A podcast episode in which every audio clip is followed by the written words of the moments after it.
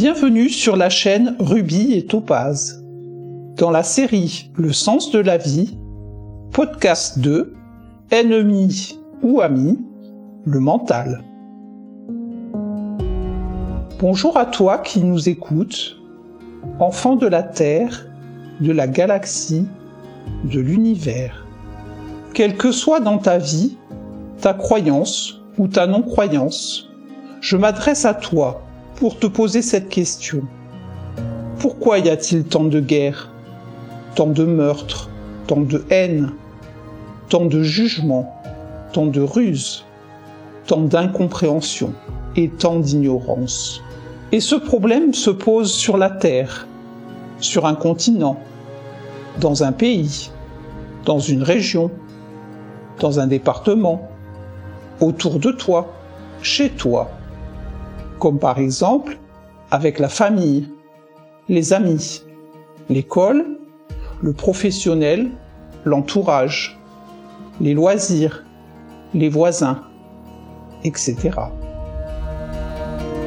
En fait, que nous a-t-on enseigné? Qu'avons-nous cru, entendu, appliqué, déduit? Donc nous avons appris les conflits, les problèmes, qu'on nous crée, que nous créons, qui arrive, alors nous souffrons. Et là, notre mental est en action. Ah, le mental, parlons-en. Il est en réalité comme un petit enfant de 3 ans qui veut commander notre vie. C'est lui qui est là lorsque nous pensons à des choses qui ne sont pas dans l'amour, lorsque nous sommes tristes et que nous ne savons pas pourquoi lorsque nous ne nous aimons pas. En effet, le mental aime la dualité et les conflits, car il ne connaît que cela. Ne lui en voulons pas. Il semble alors intéressant de guider cet enfant de 3 ans, car sinon, il dirigera notre vie.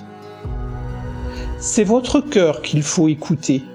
Votre mental détient toutes les informations du passé, et il ne fait que reproduire ce qui s'est passé. Il ne s'est pas inventé pour créer du mieux. Le cœur, lui, est libre et heureux. Alors, nous vous le demandons aujourd'hui, si cela vous convient, d'essayer d'identifier votre mental. Observez-vous. Deux possibilités se présentent à vous. Vous vous sentez triste, fatigué, ayant mal quelque part, en colère. Bref, vous vous sentez victime, coupable, bourreau ou sauveur. Cependant, aucun motif ne semble justifier cet état. Vous êtes en présence du mental. Que pouvez-vous faire? Faire quelque chose qui vous repositionnera dans le cœur. Cuisine, peinture, danse, bricolage, chant, jardinage, tricot, promenade, méditation, sport, repos. Mais vous pouvez aussi accepter cet état en vous disant que vous n'êtes pas le mental, mais que vous acceptez que votre mental soit souffrant, sans lutter lâchez prise et ne jugez pas ce qui se produit dans l'instant. Vous vivez cette expérience dans l'instant sans la critiquer. Ainsi, vous êtes en non-dualité. Deuxième possibilité, vous avez des pensées qui tournent sans cesse, qui changent, qui vous angoissent, et aucune solution ne semble envisageable. Vous êtes en présence du mental. Que pouvez-vous faire? Parlez à votre mental comme s'il était un enfant de 3 ans qui a besoin d'être rassuré. Prenez de la distance. Ainsi, de cette manière, vous ne vous parlerez pas à vous, ce qui est difficile. Vous parlerez à votre mental en faisant tout pour clarifier, en tout cas pour l'apaiser. Cette étape sera un excellent premier pas. Bon courage à vous et belle découverte.